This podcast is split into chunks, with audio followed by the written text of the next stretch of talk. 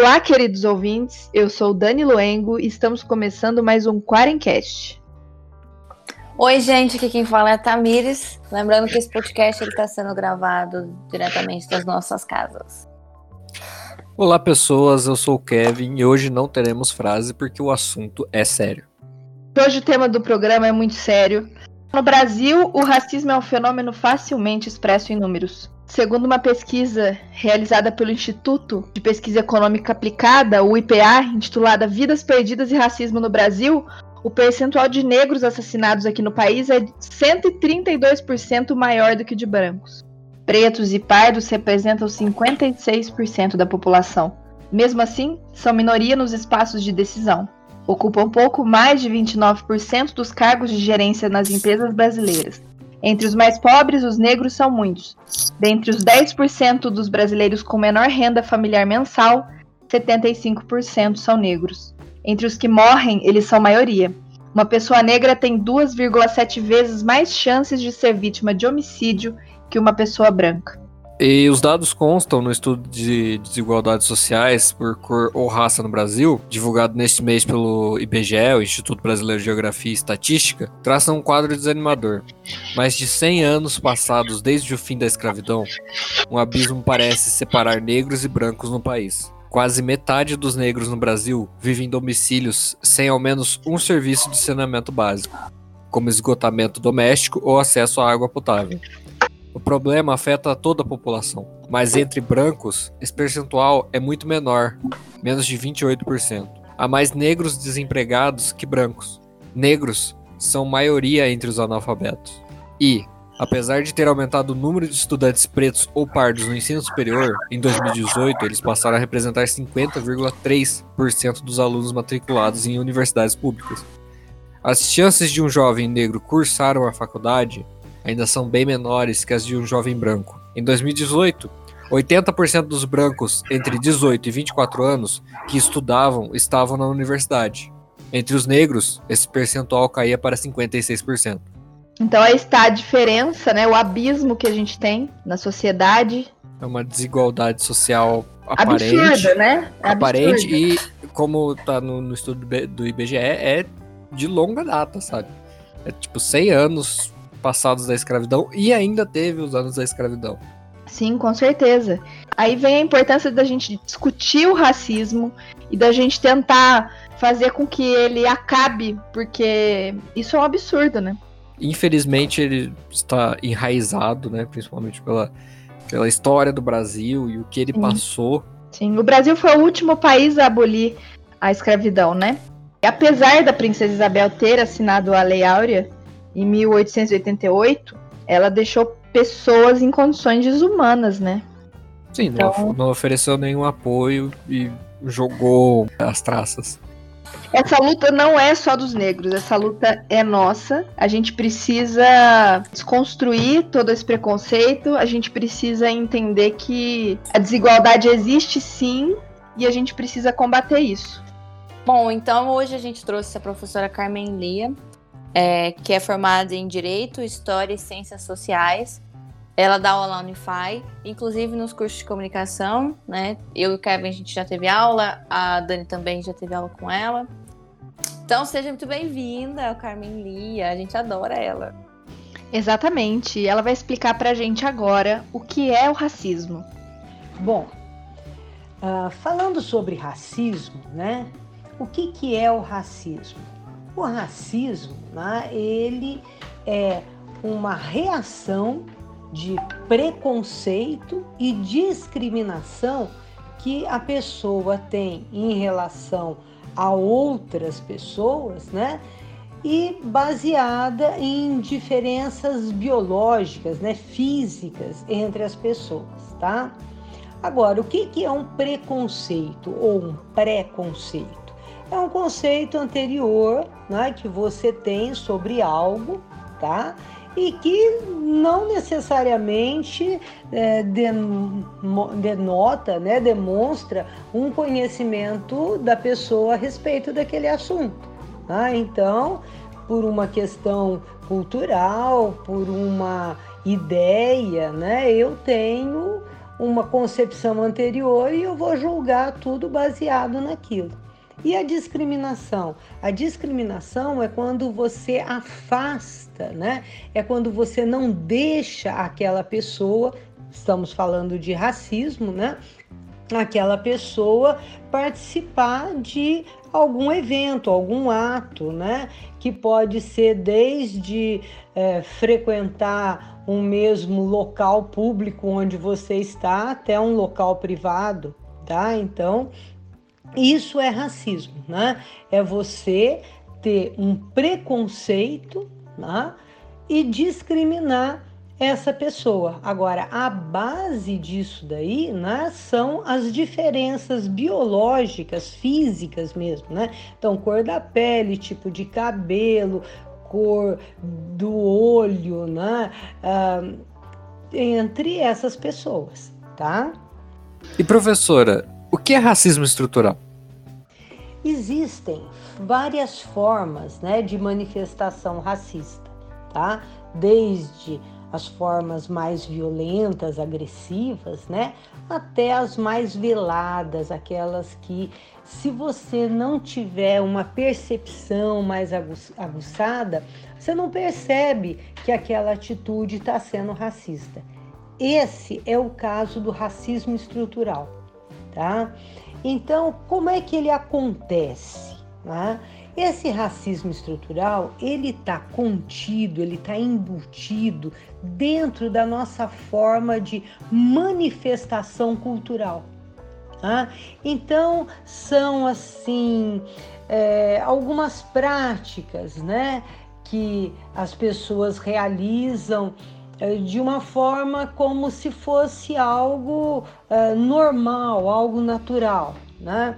Então, por exemplo, quando uma pessoa né, sai de, de um determinado local, aí a outra vai lá e limpa. Né? Aí você fala, ah, mas isso daí é uma questão de higiene. Sim, mas será que ela faz isso para qualquer um, né?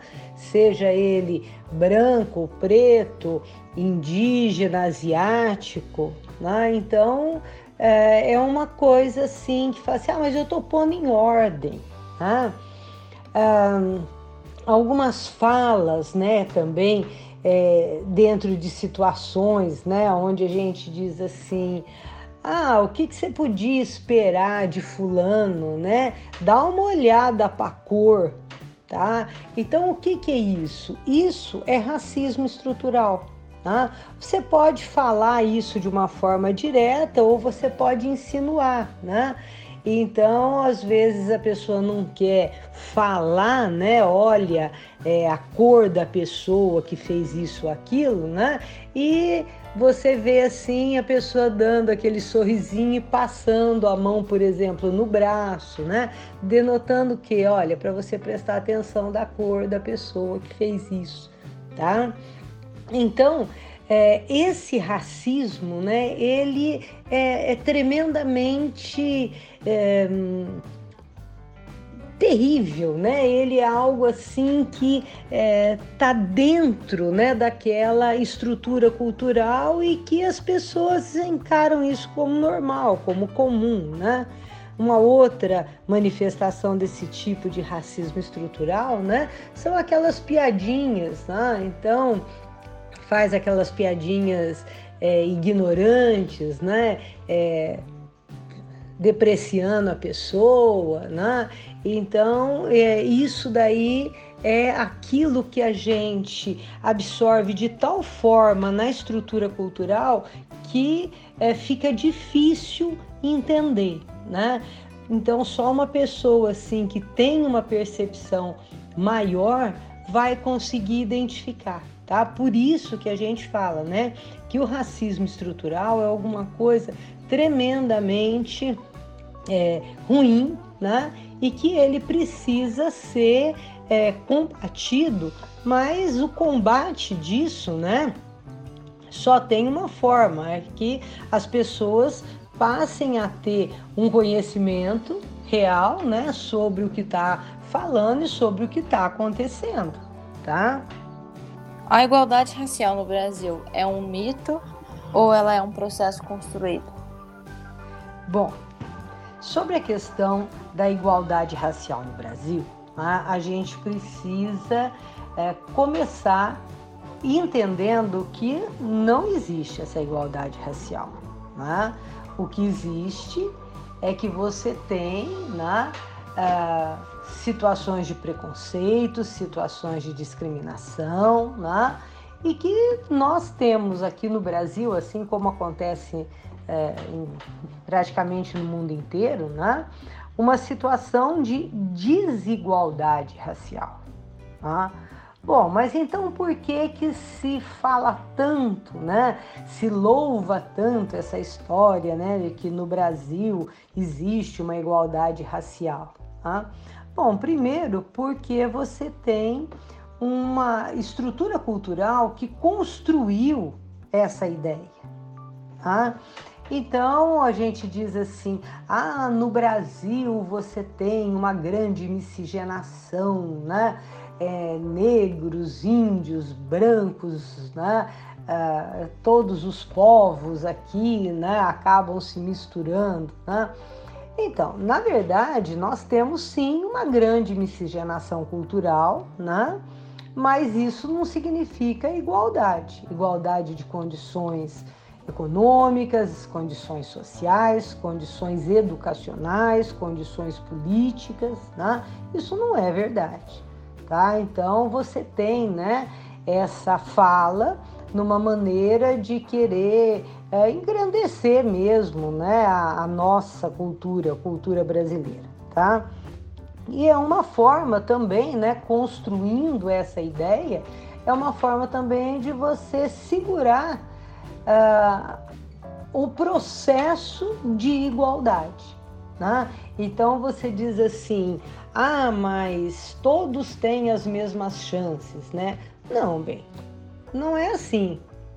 Não são todos que têm as mesmas chances. Tá? Cada um né, pode ser branco, pode ser preto, pode ser pardo, né? Uh, dentro né, da sua estrutura social, da sua estrutura educacional, estrutura financeira, vai ter uma condição. Ah, então, isso daí é algo assim muito sério, né? E que enquanto nós brasileiros, né, não encararmos isso dentro da realidade, né, que não somos uma democracia racial, que não vivemos essa igualdade, isso não vai ser é, superado nunca. Tá? Ah, é só você querer né, fazer alguma coisa que você pode fazer. Sim, você tem que querer fazer alguma coisa para poder tentar fazer essa coisa. Tá? Agora, existem é, condições que são básicas para que você possa fazer isso. Tá? E se você não tiver essas condições, você uh, não vai ter é, a capacidade de atingir o seu objetivo. Tá? Então, isso daí é uma questão muito séria. Tá? É, quando a gente fala em mito, né, seria uma história fantástica, né? Então, podemos até pensar num mito, né? Mas, é, na verdade, quando você faz uma análise mais aprofundada, né, sociologicamente, você vai ver que é uma construção cultural que nós temos para poder justificar né, que se o outro não conseguiu tal coisa, né, é porque ele não quis ou porque ele não se esforçou, porque ele não se dedicou. Né? Não, não é assim. E quanto à negação da diversidade étnico-cultural? Quando as pessoas negam que existe é, uma diversidade de raça e de cultura aqui no Brasil. Como podemos reverter esse processo? A questão da diversidade étnico-cultural é uma realidade. Né? É uma realidade no Brasil, é uma realidade em todas as partes do mundo, né? num momento em que você pode é, observar os grandes processos migratórios. Tá?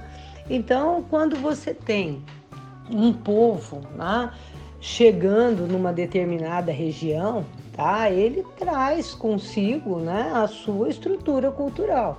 E quando eu digo um povo, não tem que ser necessariamente centenas, milhares de pessoas, né?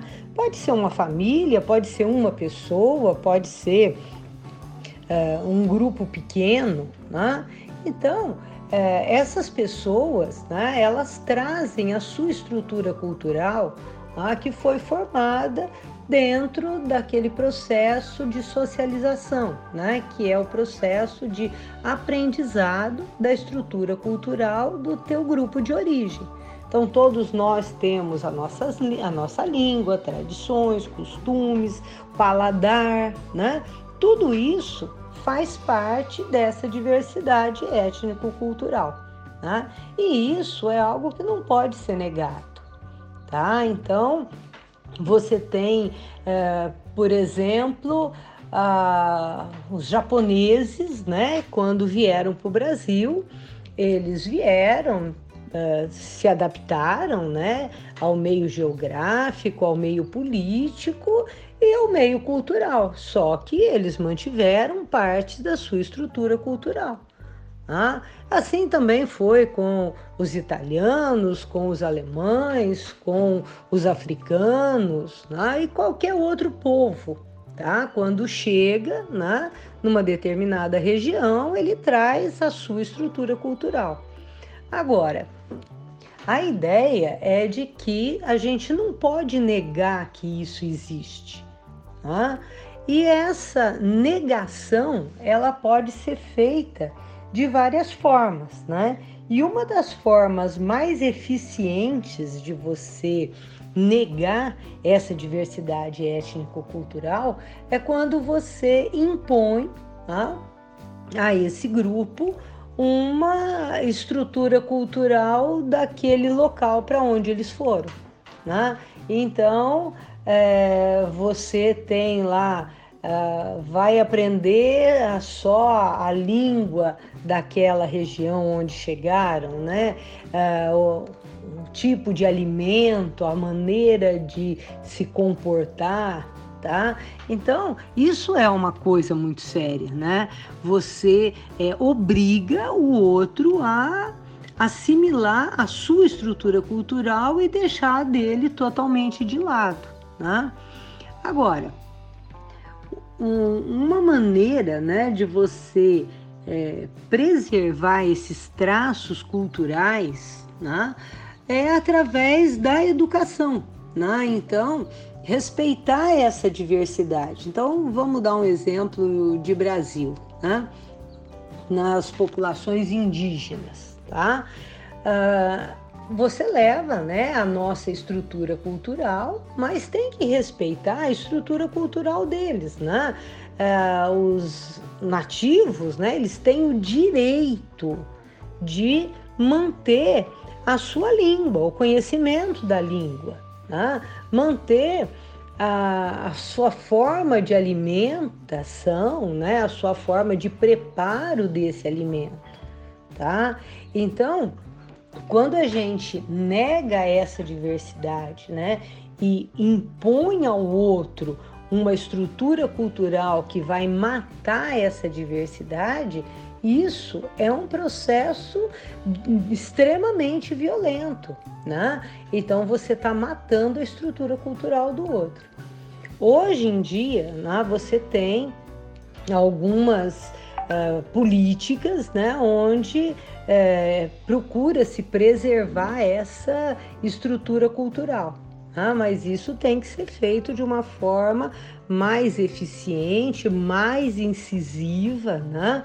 Então, uh, vamos uh, respeitar a cultura do outro, porque não existe cultura inferior, né? O que existe são diferentes formas culturais. Tá? Então, isso daí é algo tremendamente importante e sério para que a gente possa caminhar para aquilo que é o ideal, que seria uma igualdade cultural, uma igualdade racial. Lia, as políticas afirmativas têm impacto positivo no acesso da população negra à universidade e a concursos. Qual é a sua avaliação sobre o sistema de cotas? Não existe como negar né, a importância e a validade das políticas afirmativas que são e que foram né, implementadas no Brasil. Tá? Porque a gente tem que ter a seguinte é, concepção, tá? pensando agora especificamente em população negra. Né? Uh, o negro ele veio para o Brasil uh, escravizado, ele não foi integrado à nossa estrutura cultural. Né? Verdade, assimilamos sim traços culturais né, desses povos que vieram. Detalhe, foram várias etnias que vieram, não foi um único grupo. Né? Então, assimilamos né? Ah, no palavreado, na música, na arte. Né? Mas essa população, né, ela nunca foi integrada efetivamente nem a estrutura política, nem econômica, nem social e muito menos educacional. Né? Então você tem realmente uma miscigenação cultural, onde vão surgir aqueles que são chamados de pardos, né, que são os mestiços, mas esses mestiços também não foram incorporados, tá?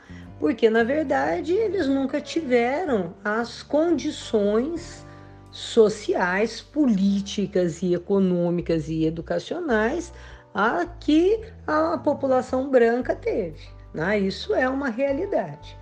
Então, quando você vê né, uma situação dessa, tá? Ah, o Estado, né, dentro de um ordenamento jurídico, ele tem que é, agir né, de uma forma efetiva. Então, aqui no Brasil, nós tivemos né, essas é, ações afirmativas com uma legislação real né, para que pudesse garantir esse acesso né, dessa população às universidades e aos concursos, né? dando aquilo que ficou conhecido como política de cotas. Tá? Agora, uh, isso né, é uma medida, na minha opinião, que foi é, implementada para dar o start né, para essa. Uh, para que essa democracia racial possa acontecer. Né? Então, vamos começar, vamos né, é, criar possibilidade de acesso, né, não só a parte educacional, como também a, em concursos públicos. Né? Agora, a verdadeira solução não é essa. Ah, a verdadeira solução é que você disponibilize a essa população tá? e condições educacionais para que ela possa competir em pé de igualdade.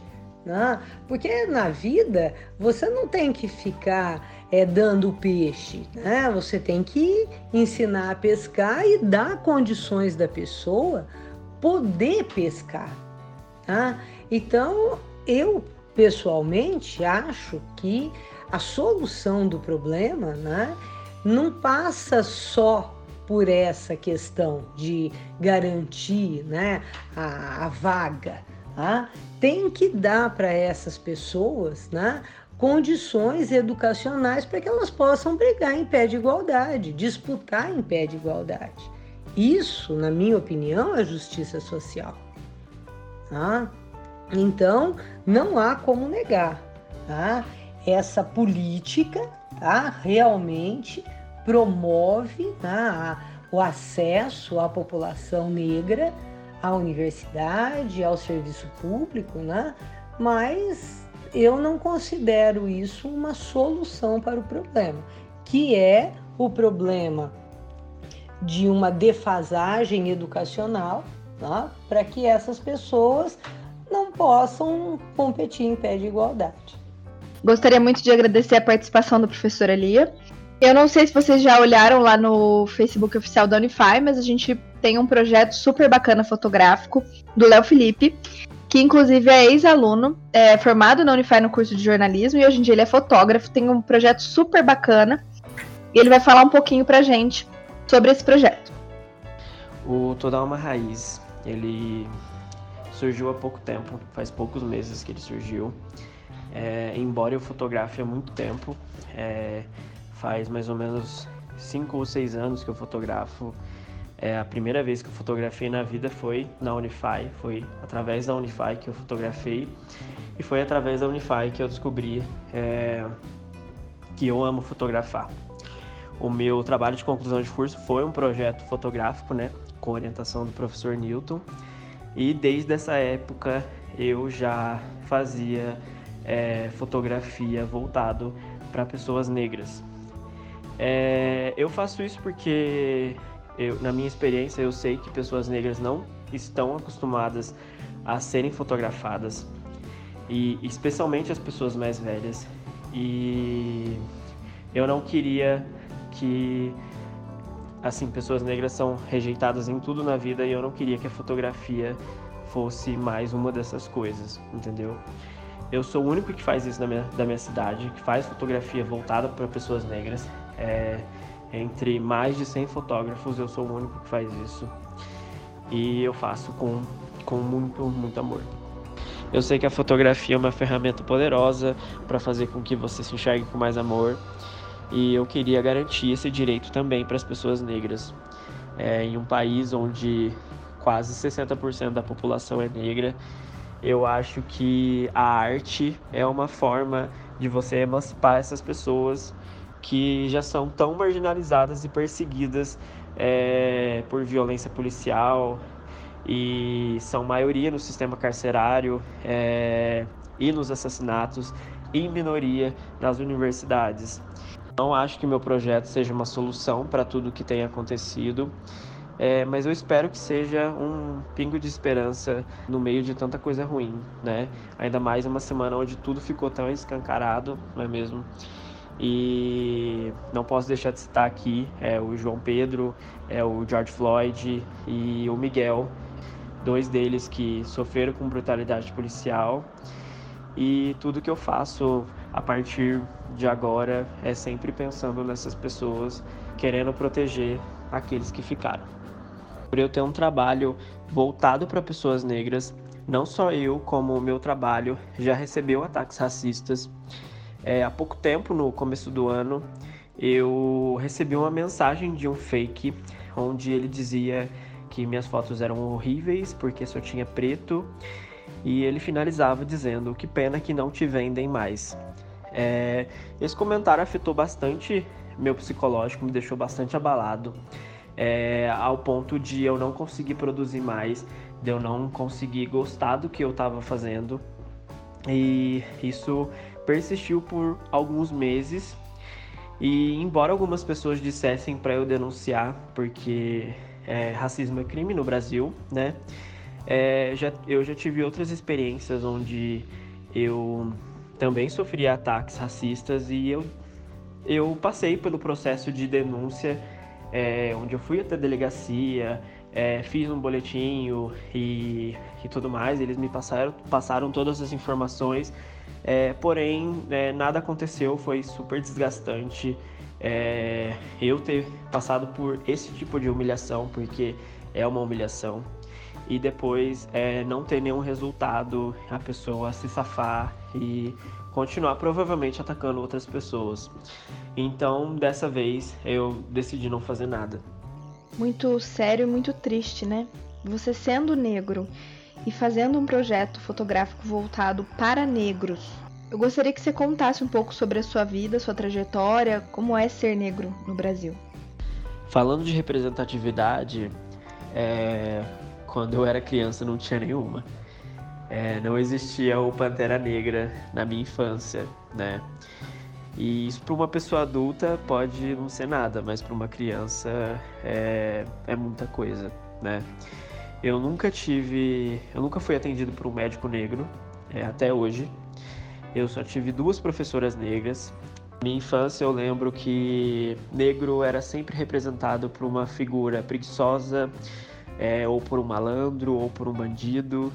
É, ou por um escravizado, entendeu? Nunca era uma pessoa em situação de poder e muitas vezes, é, talvez nenhuma das vezes, é, era um protagonista, entendeu? Era sempre alguém que estava é, atrás do branco.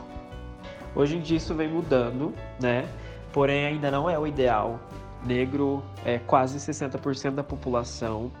Então, se você coloca é, duas pessoas negras e dez pessoas brancas, é, é uma falsa representatividade, entendeu?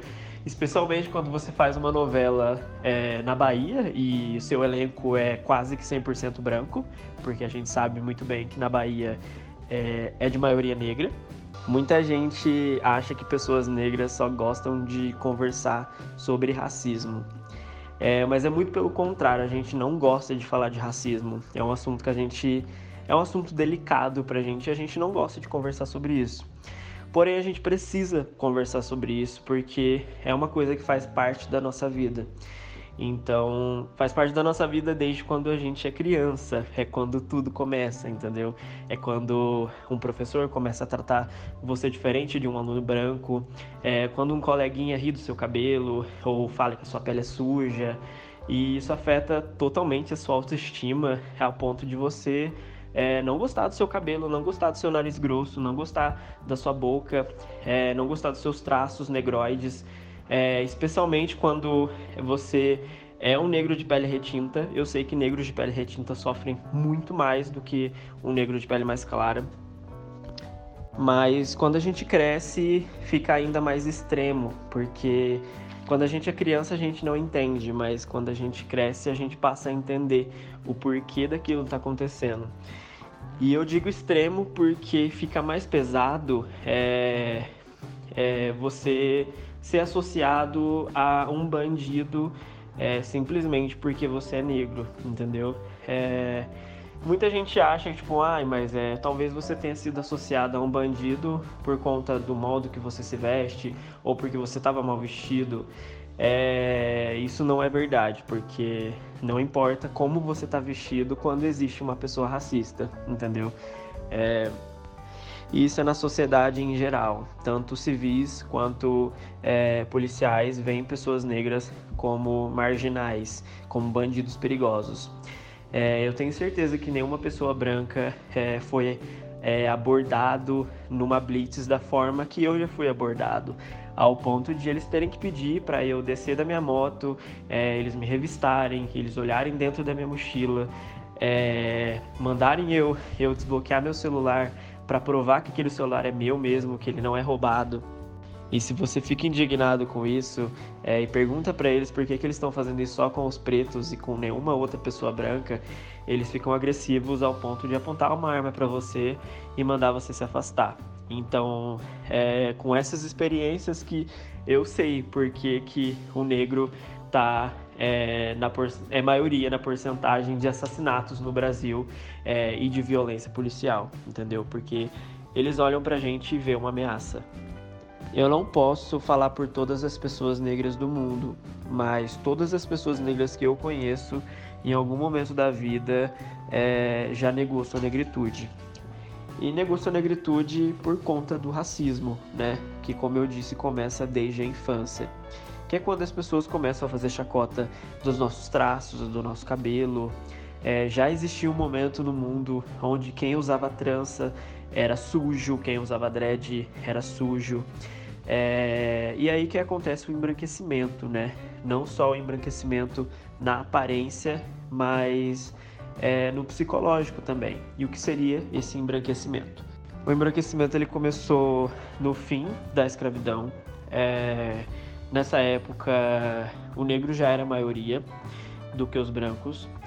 E as pessoas que eram contra a abolição, elas não gostaram nada de serem minoria no país, né? Então, os poderosos, né, trouxeram é, é, europeus para morarem aqui, deram terras e empregos para eles e começaram a incentivar o embranquecimento que era é, um plano do governo, existem documentos que provam isso, é um plano do governo para acabar com a população negra através da miscigenação. Então eles incentivavam é, as pessoas brancas a se relacionarem com pessoas negras, porque assim elas teriam filhos mais claros, que teriam filhos mais claros, que teriam filhos mais claros, até que um dia não existisse mais negro no Brasil. Obviamente que esse plano não deu certo, né? Porque hoje, ainda hoje em dia, é, negro é, é maioria no Brasil, porém é por causa disso que o nosso país é tão miscigenado.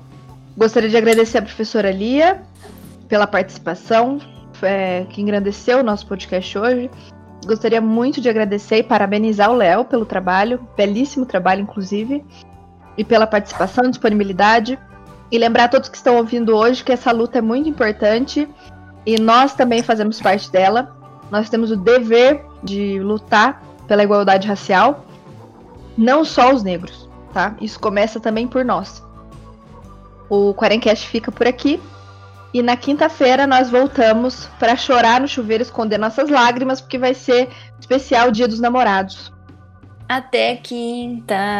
Um Tchau. beijo, pessoal. Um beijo, alô.